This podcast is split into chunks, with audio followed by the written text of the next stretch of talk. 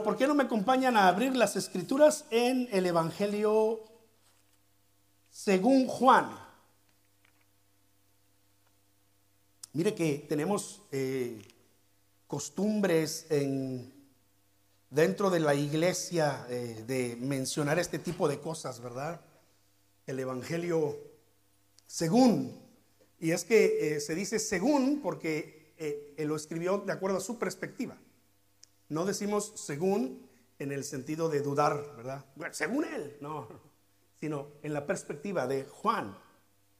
Juan se encargó de poner por escrito eh, y, se ha resumido en estos capítulos, eh, capítulo 13, 14, 15, 16 y 17, enseñanzas de Jesús que no se registran en, los otros evangelios.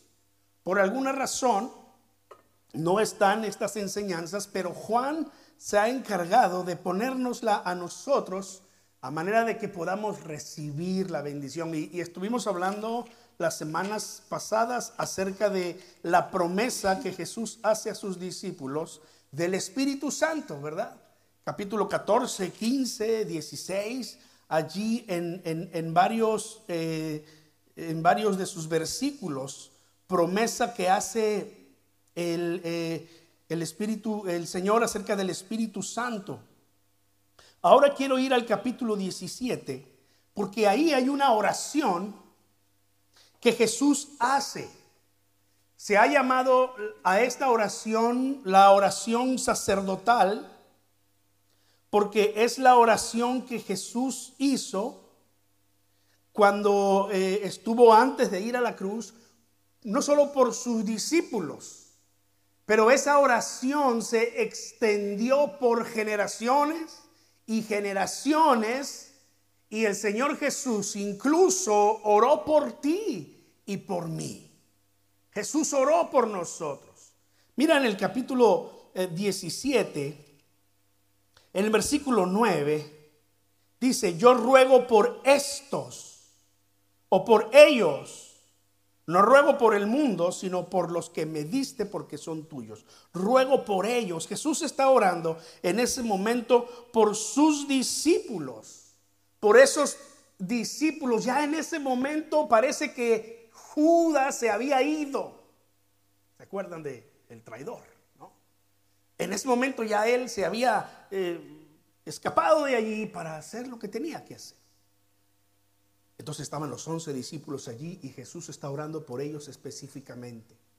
Y vamos a ver en detalle esta oración. De hecho, en este capítulo 17 hay muchas enseñanzas muy buenas para nosotros y las vamos a ver en los siguientes domingos.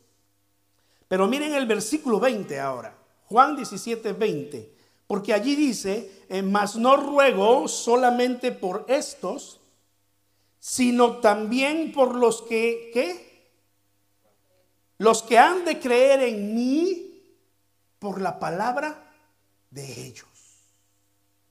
¿Te das cuenta que en la oración de Jesús, en todo el capítulo 17 de Juan, Jesús está orando no solamente por sus discípulos, pero Jesús vio el fruto de su, de su muerte y resurrección. Y Jesús pudo visualizar, Jesús pudo ver todas aquellas generaciones que vendrían hacer de Él, hacer del Señor por, por, la fe en la palabra que estos once y después eh, eh, eh, otros más se le iban a sumar para predicar la palabra de Dios por todo el mundo. Pero, pero Jesús está pensando aquí en todos aquellos que creerían en la palabra, en la predicación del Evangelio a través de estos once hombres.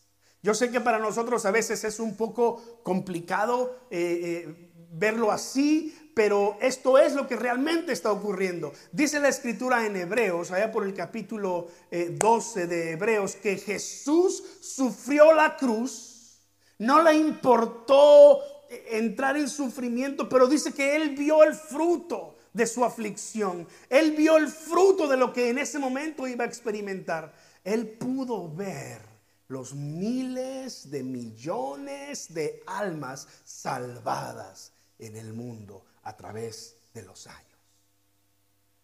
Él pudo ver tu rostro allí. Él pudo ver tu vida allí. Dice la escritura que Él nos conoce perfectamente. Él sabe quiénes somos. Es más, dice la Biblia que aunque tú y yo nos llamamos Pedro, Juan, Tomás, el nombre que te guste, el nombre que tengas, bueno, tenemos nombres que a veces no nos gustan, ¿no? Pero es el que tenemos y pues, nos aguantamos, ¿no? Este, aunque sabes que se puede resolver, ¿no? Puedes pagar por cambiarte el nombre, pero no vamos a hacer eso, ¿verdad? Este, vamos a honrar a nuestros padres, que son los que nos pusieron estos nombres raros que tenemos. Pero aunque tú y yo tenemos nombres aquí que nos identifican, la escritura dice que Dios te ha asignado un nombre a ti, a cada uno de nosotros que hemos creído en Él, que le hemos dicho, Señor, creo en ti, me entrego a ti, sé mi Salvador. Y Él tiene nuestro nombre escrito en la palma de nuestra mano, de su mano. El Señor pudo vernos a nosotros en esta oración. Yo no, no, mi mente es tan limitada y tan finita que, que solamente puedo explicarlo así. Mira, en este tiempo, estas generaciones que están ya acostumbradas a las cuestiones digitales y a las redes sociales y todo esto, Aquí no, no voy a decir que todos, porque sé que algunos de ustedes no tienen Facebook y todas estas cosas, pero hay mucha gente que tenemos nuestro Facebook y nuestro Instagram. Hay, quienes están en todas las redes. Creo que no hay red que no tenga yo por ahí una cuenta, ¿no? Ahora, pero yo no soy de los que están ahí todo el tiempo metido, pero nuestros jóvenes, oh Señor. Déjales un celular a la mano, dale, dales un dispositivo de estos y tú vas a ver. Estarán pegados allí porque esto se vuelve tan adictivo. Entonces, hubo un tiempo en el que mi hijo, mi hijo menor, ya por ahí de sus 8 o 10 años, tuvo acceso a un teléfono viejo. Y lo dejamos con supervisión estar viendo algunos videos que, que le gustaban ver. Y él empezó a seguir a una familia eh, que hacía videos familiares, el, el, Señor con sus hijos, con su esposa, y si salían, grababan eso, y si iban a tal parte también, y, todo, y mi hijo le gustaba seguir esa, esa, esa familia, y me acuerdo que eh, él puso un comentario en, en, en un video de ellos, y, ya, ¿verdad? Y, de pronto un día sale mi hijo con aquella sonrisa de oreja a oreja y los ojos bien grandes. ¡Papá! Y yo dije, pues, ¿qué, qué pasó? ¿Te ganaste la lotería o qué? Me respondieron. Yo dije, pues ¿quiénes? ¿Quiénes? Pues en los que yo sigo, me dijo los nombres, yo no me acuerdo, pero me dijo, yo puse un comentario y me respondieron y me mencionaron y mi hijo se sentía soñado. ¿No lo han visto? ¿Cuántos de, los que estamos aquí quizás tenemos por ahí algún artista favorito? ¿No? Y ahora el, el, Facebook se ha dado porque alguien publicó una nota diciendo, menciona a tu artista favorito y ve a ver si te responde. ¿No se han topado con eso? Entonces la gente pone el nombre de su artista favorito y si lo están siguiendo, pues lo etiquetan, ¿verdad? ¿Saben de qué estoy hablando, no? Lo etiquetan y aparece su nombre y a él, pum, le aparecen. Eh, y lo que mucha gente no sabe es que casi nunca son los artistas los que escriben, sino sus manejadores de redes, las, las personas que trabajan para ellos, en fin. El asunto es que menciona a tu artista favorito, a ver si te, a ver si, si te responde y, pum, por ahí pone, ¿verdad? De, pronto tengo ganas de poner ahí, pero digo, pues ¿cuál? ¿Cuál? no, no tengo uno que yo diga así, wow, ¿verdad? Y creo que de los que me gustaban ya ninguno está vivo. así de viejo soy yo, creo. pero entonces, de pronto ese artista le responde. Hola, fulana de tal, ¿cómo estás? Hola, fulano de tal, ¿cómo estás? ¿Tú te imaginas cómo esa persona que mencionó a su artista favorito le responde y le, menciona por nombre también? Porque cuando uno le da a responder a un comentario, automáticamente aparece el nombre de esa persona a quien le vas a responder. la persona se siente feliz. ¿Cuántos de ustedes han conocido a algún famoso? Ya sea a un cantante, algún actor, algún deportista.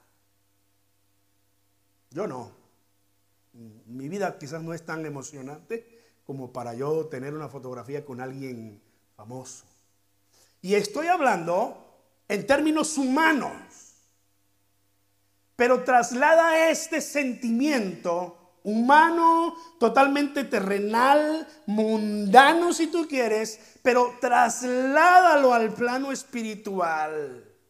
Y entonces, como dice la escritura, hablando de la segunda venida de Cristo, levanta tu cabeza, eh, prepárate porque tu redención está cerca, dice la escritura, en el sentido de, hey, si el Señor viene pronto y viene por ti, pues levántate porque tú eres uno de los escogidos. Y yo digo esto, cuando trasladamos este sentimiento mundano, terrenal, al plano espiritual, yo debería también levantar mi cabeza, acomodarme el cuello y decir, gracias Señor, porque tú pensaste en mí. Me viste aquí, en esta oración cuando oraste por esos once hombres que saldrían al mundo, de alguna manera el mensaje de Jesús y de estos once hombres llegaron hasta nosotros en este tiempo. Mira, independientemente a cómo llegó el mensaje del Señor a nosotros, en algún momento, en, en algún punto de la historia, este mensaje que empezó con Jesús y con estos once y que después Pablo se, se, les une y después nombraron a un sucesor de Judas que eh, se llamaba Matías, que es la única vez que se le menciona, pero creemos que también salió y predicó y el mensaje de los demás, en algún punto eso fue extendiéndose como una red cada vez más grande hasta que llegó a nosotros. Ahora voy a decir esto con mucho cuidado, pero es que tenemos que valorar la forma en cómo el Evangelio ha llegado a nosotros, de alguna forma. A nuestro querido América Latina, el Evangelio no llegó de la mejor manera. El primer contacto de la fe cristiana vino a través de los conquistadores. Por supuesto, los misioneros vinieron con ellos, pero por lo menos en México hay testimonios de, los, que, de los que vivieron ese tiempo también, de, cómo los españoles forzaron la fe en los indígenas. Y a veces se me ha hecho la pregunta, ¿qué, hubiera pasado si no hubieran llegado los, los eh, españoles? Yo digo, bueno, hubieran llegado los portugueses o los ingleses, posiblemente los franceses y estuviéramos hablando sus idiomas, como Brasil, ¿no? Eh, pero supongamos que ninguno de ellos hubiese llegado hasta acá. ¿Qué sería de nosotros? Hubiéramos conservado nuestras raíces. Yo no me llamara Ociel, tú no te llamaras Juan, no te llamaras, no sé, Joel, Fidel, te llamaras Huitzilopochtli posiblemente, o Quetzalcoatl, o dame un nombre maya, ¿no? Chac, Mol, qué sé yo. ¿Por qué? Porque somos de esa región. Era la cultura que teníamos. Pero mira, Dios se vale de todas las formas. Y aún en medio del caos, como fue la conquista española en nuestra América Latina, el Evangelio llegó a través de esos hombres. Tiempo después, hombres que apreciaron más las escrituras que la tradición religiosa, llegaron a esos países y empezaron a predicar. Y mucha gente de conocer una tradición religiosa se convierte en una relación con Dios. Mi madre fue la primera en el caso de, la familia de, ella, juntamente con sus padres. Podría contarles el testimonio, pero no es, no es el momento ni es el tiempo. El asunto es que el Evangelio llegó a mi familia. Y después de que mi madre recibió a Cristo en su corazón y se convierte al Señor, ella cambia de una religión a una, a una relación con Dios. Y entonces ella pasa la fe a nosotros. si yo estableciera una cadena hacia atrás y hacia atrás, estoy seguro que yo llegaría a estos 11 hombres que fueron comisionados por el Señor para salir por todo el mundo y predicar el Evangelio. Porque ahí empezó todo. Jesús entonces, momentos antes de ser arrestado y llevado a juicio, se tomó el tiempo para orar por sus discípulos y extendió su oración para con nosotros. Y a mí no deja de maravillarme saber que aquella ocasión que Jesús estuvo orando en aquel lugar, imposible para el hombre, pero posible para Dios, Él me vio allí y dijo, un día Él va a creer en mí y yo oro por Él también. ¿No te maravilla pensar esto? Ahora, Hoy voy a hablar de dos, esta fue solo la introducción, pero voy a hablar de dos mm, peticiones. Jesús presenta aquí varias peticiones. Voy a hablar solo de, dos en esta mañana, en los siguientes minutos, para que nosotros veamos cómo el Señor eh, eh, eh, lleva a cabo esta oración y cómo el Señor coloca estas peticiones por una razón de una manera específica. Me voy a brincar los primeros ocho versículos que tienen un gran contenido. No lo voy a predicar ahora, lo predicaré más adelante. Entonces me brinco al versículo 9 y dice, yo ruego por ellos. Está hablando de los once discípulos que le están rodeando. No ruego por el mundo, sino por los que me diste, porque tuyos son y todo lo mío es tuyo y lo tuyo mío y he sido glorificado en ellos. Ya no estoy y ya no estoy en el mundo, mas estos están en el mundo. Y yo voy a ti, Padre Santo, a los que me has dado, ¿qué dice allí? Guárdalos, guárdalos en tu nombre para que sean uno, así como nosotros. Ahí hay una petición en dos partes. Y ahí me voy a quedar en los siguientes minutos. Guárdalos en tu nombre para que sean uno, así como nosotros. La primera petición que el Señor presenta a favor de sus discípulos es que ellos sean guardados en el nombre del Señor. La primera petición tiene que ver con que ellos eh, que están en el mundo, que se quedarán en el mundo, sean guardados por el poder de Dios. El Señor sabe lo que le espera a sus discípulos. Incluso si usted va a Mateo capítulo 5, donde se habla de las bienaventuranzas, las últimas bienaventuranzas tienen que ver con persecuciones, tienen que ver con que los van a matar, tienen que ver con que eh, los van a hacer sufrir por causa de Cristo.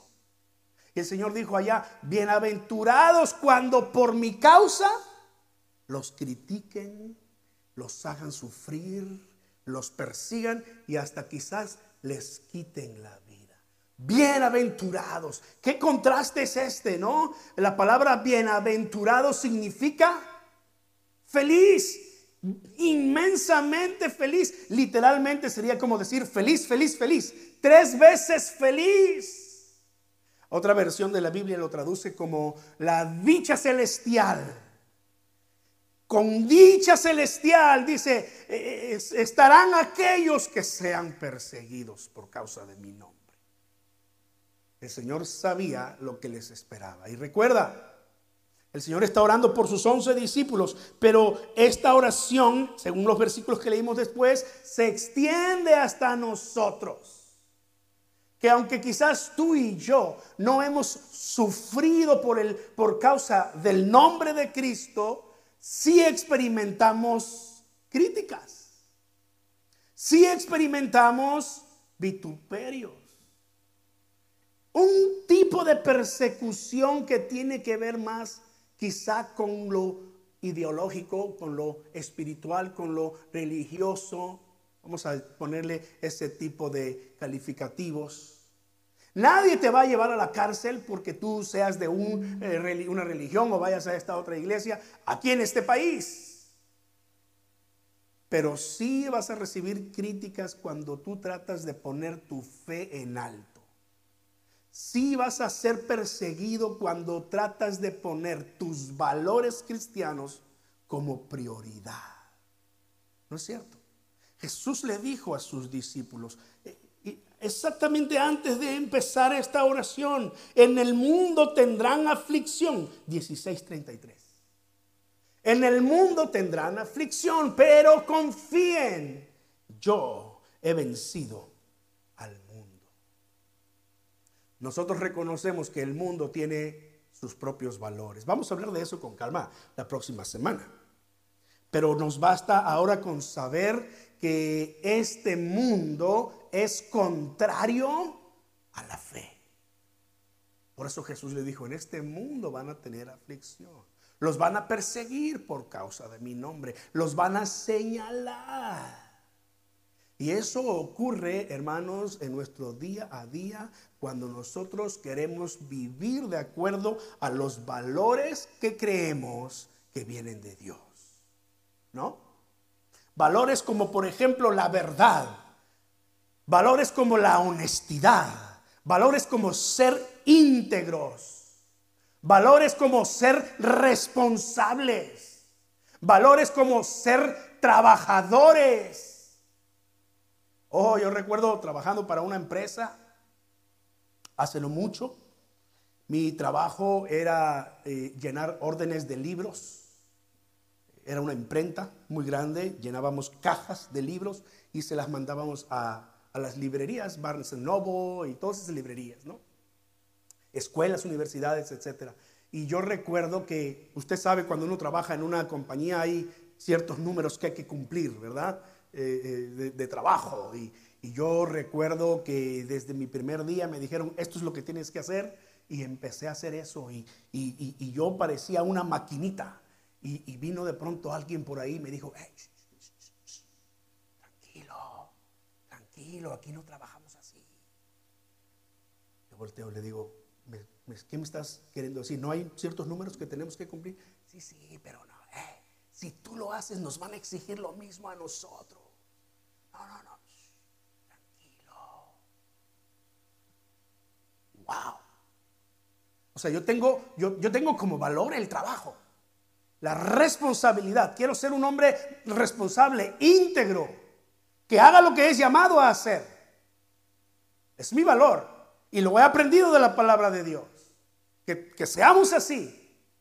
O llegas a un lugar en donde te dicen, no, no, no, cambia, hazlo diferente. Eh, aquí somos más relajados.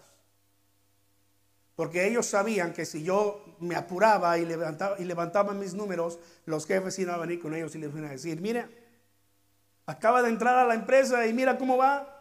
¿Y ustedes? Cosa que sucedió, cosa que sucedió. Yo veía a mis compañeros eh, eh, en medio del trabajo, en horas de trabajo, hablando entre ellos, ahí su caja ahí a un lado vacía y, hablando, y fíjate que fui y no, y, y, yo pasaba, con permiso, con permiso, llenando mis libros. dije, bueno, cada quien, ¿no? Cada quien, ¿sabe? Llegaba la hora del break. Aquí es donde empiezan las pedradas, así que pónganse el casco. Que tal vez ya empezaron antes, ¿no? Pero llegaba la hora del break. ¡Hey! 10 minutos de break. Y nos llamaban a juntas continuamente. Por favor, no se tomen más tiempo de break, porque les estamos pagando el break. Es cierto. Era una jornada de 8 horas, pero nos daban 40 eh, minutos de break. Nos daban dos breaks de 10 minutos y nos daban el otro de 20 eh, minutos para, para poder comer. Pero no se tomen más del tiempo, les estamos pagando. Porque si ustedes quieren, pues les descontamos eso de su cheque. No, no, no, no. Pero ¿qué pasaba? Algunos se tomaban breaks de hasta 30 minutos. Se quedaban allá en la cafetería platicando como si nada. Y uno regresaba allí, ¿verdad? De burrito a trabajar y hacer sus números. Y ellos ah, venían al rato. Había uno, hermanos, que caminaba así, literalmente. Y dije, wow, ¿Qué hago? Tú tienes unos valores y el mundo tiene otros. Y recibes presión por eso, ¿no? Uh, tengo eh, tantos ejemplos aquí que podría pasar toda la mañana hablando de ejemplos y tirar pedradas, pero no lo voy a hacer. Déjame mencionar solo uno más y ya, uno más y ya. ¿Qué tal nuestros hábitos para manejar? Yo tenía buenos hábitos para manejar en Virginia, una ciudad más pequeña quizás. Pero llegué a New Jersey y me descompuse. Empecé a rebasar por la derecha, porque todo el mundo lo hace. Hasta la policía. Yo cuidándome del policía y el policía me pasa por... Ah, yo también. Entonces de pronto viene, viene el remordimiento, ¿no? Y, y, la pregunta para mí mismo, bueno, ¿y, ¿se acuerdan las mamás que nos decían, y si fulano va y se tira al pozo, tú también vas y te tiras al pozo? Y, qué pasaría? ¿Qué, qué, se supone que yo tengo una convicción, unos principios, debo respetar las leyes. ¿Por qué yo también? Y mi esposa, mi esposa se enfogona cuando yo manejo porque bájale a la velocidad. Tienes razón, tienes razón. Espérate ahí, no arrebases. Él va a dar vuelta, déjalo que dé vuelta y después tú. Pero todo mundo está, todo mundo, pero ¿y tú vas a ser como ellos? No, si mi esposa es buena para tirar pedradas, hermanos. Cuando yo manejo con ella abajo del carro todo descalabrado. ¿Son mis principios? Sí, pero el mundo va a luchar por cambiar tus principios. Y el Señor dice, guárdalos. Están en el mundo, yo te pido que los guardes, porque este mundo es muy mañoso. Hermanos, ¿cuántos de nosotros hemos estado en situaciones así? ¿No es cierto? Pero es el tiempo que recordemos que el Señor ha orado por nosotros. Y si somos fieles a su palabra, aquí dice la escritura que Él sigue intercediendo por nosotros ante el Padre. Eso es lo que dice Romanos capítulo 8 que Jesús está intercediendo por nosotros. Él está sentado a la diestra del Padre intercediendo. Cuando tú oras, Señor, ayúdame a, vivir de acuerdo a tu voluntad, con tus principios, pero entonces todo el mundo empieza a hacer lo contrario y te ves tentado a hacer lo contrario, recuerda que alguien está orando por ti. Y ese alguien es Jesucristo, que empezó, empezó su oración en este momento. Guárdalos, Señor. Guárdalos. ¿Sabes que tenemos un enemigo espiritual? que está buscando como león rugiente alrededor a ver quién se descuida para caerle y darle un buen mordisco. El diablo. El trabajo de él y sus secuaces es ese, es hacer tropezar a los hijos de Dios. Mira, el enemigo no se preocupa por el mundo, porque es de él.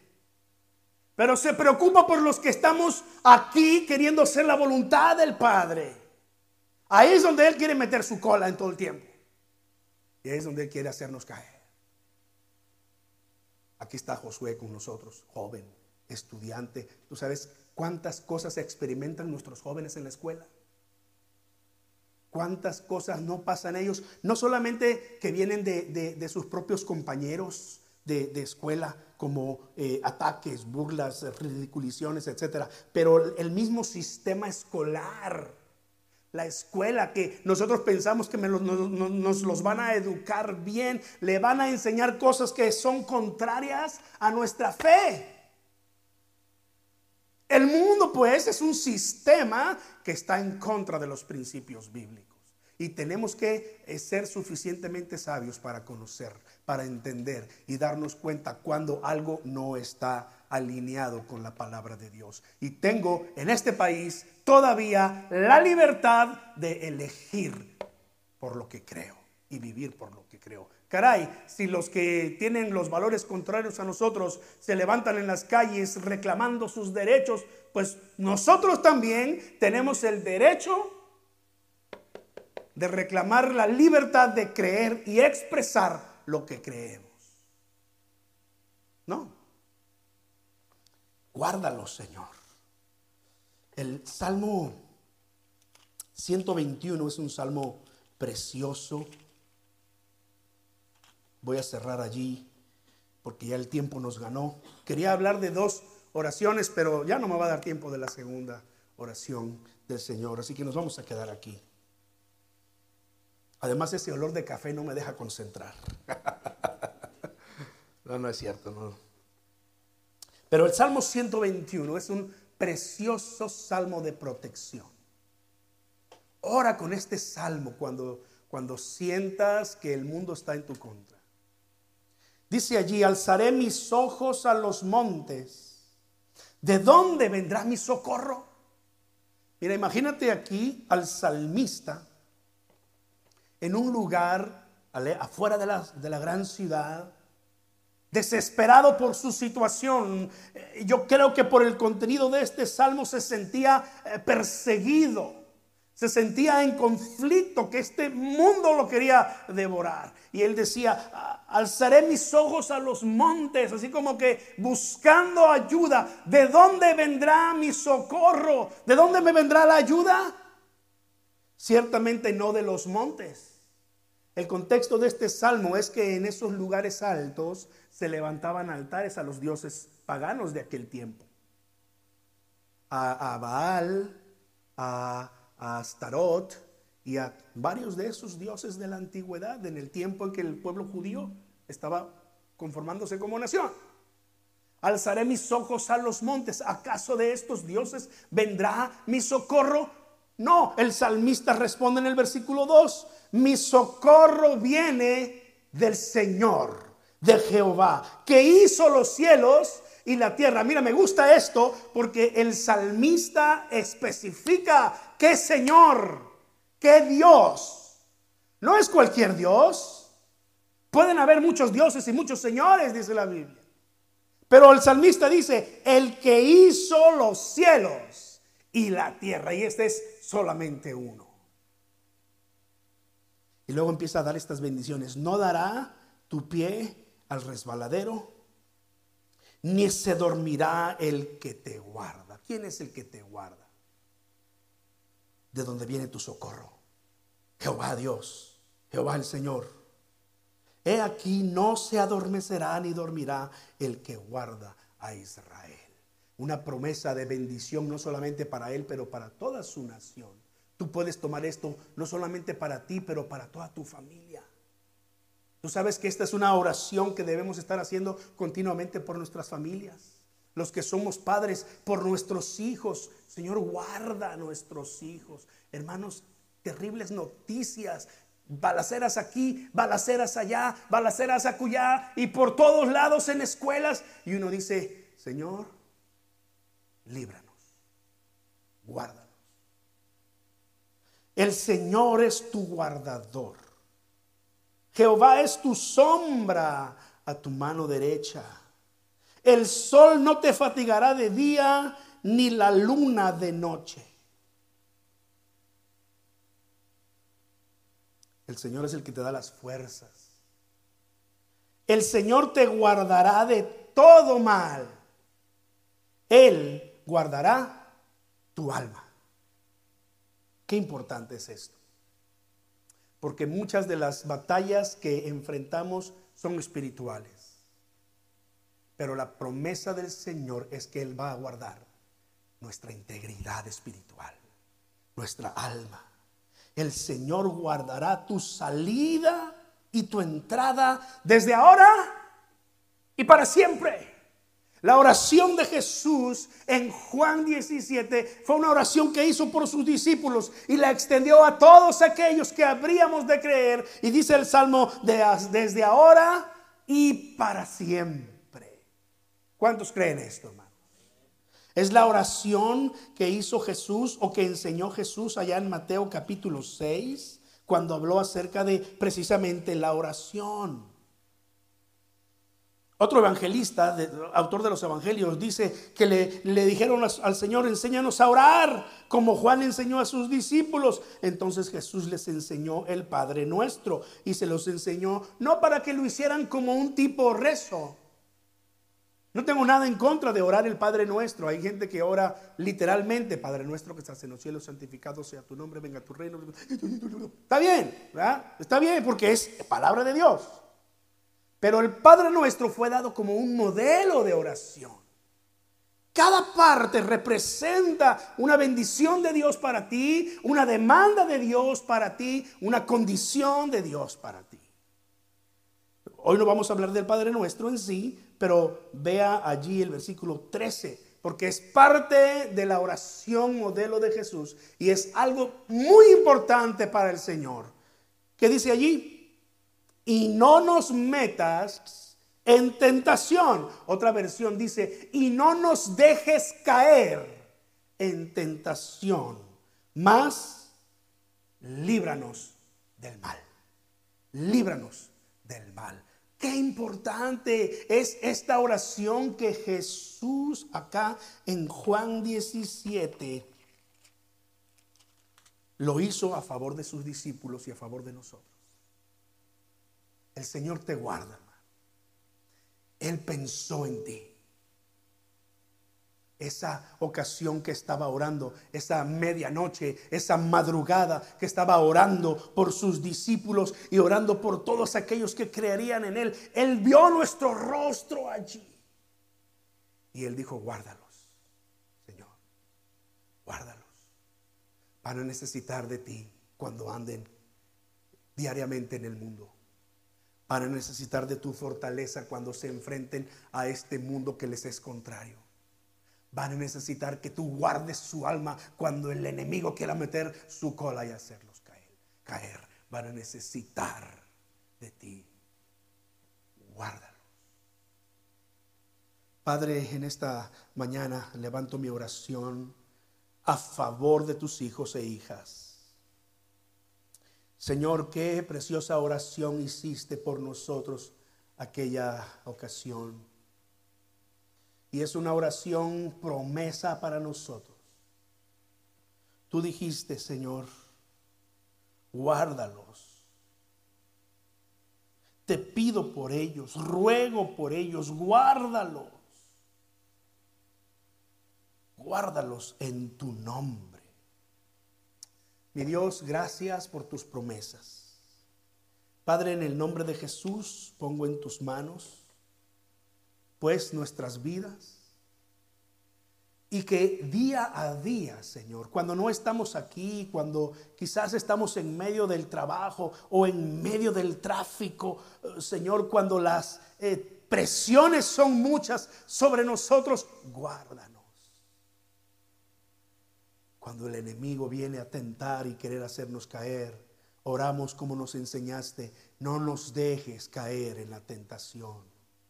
Ciertamente no podemos evitar la tentación, pero no nos dejes caer en tentación. Libra a tu iglesia, Señor. Te lo pido en el nombre de Jesús. Amén.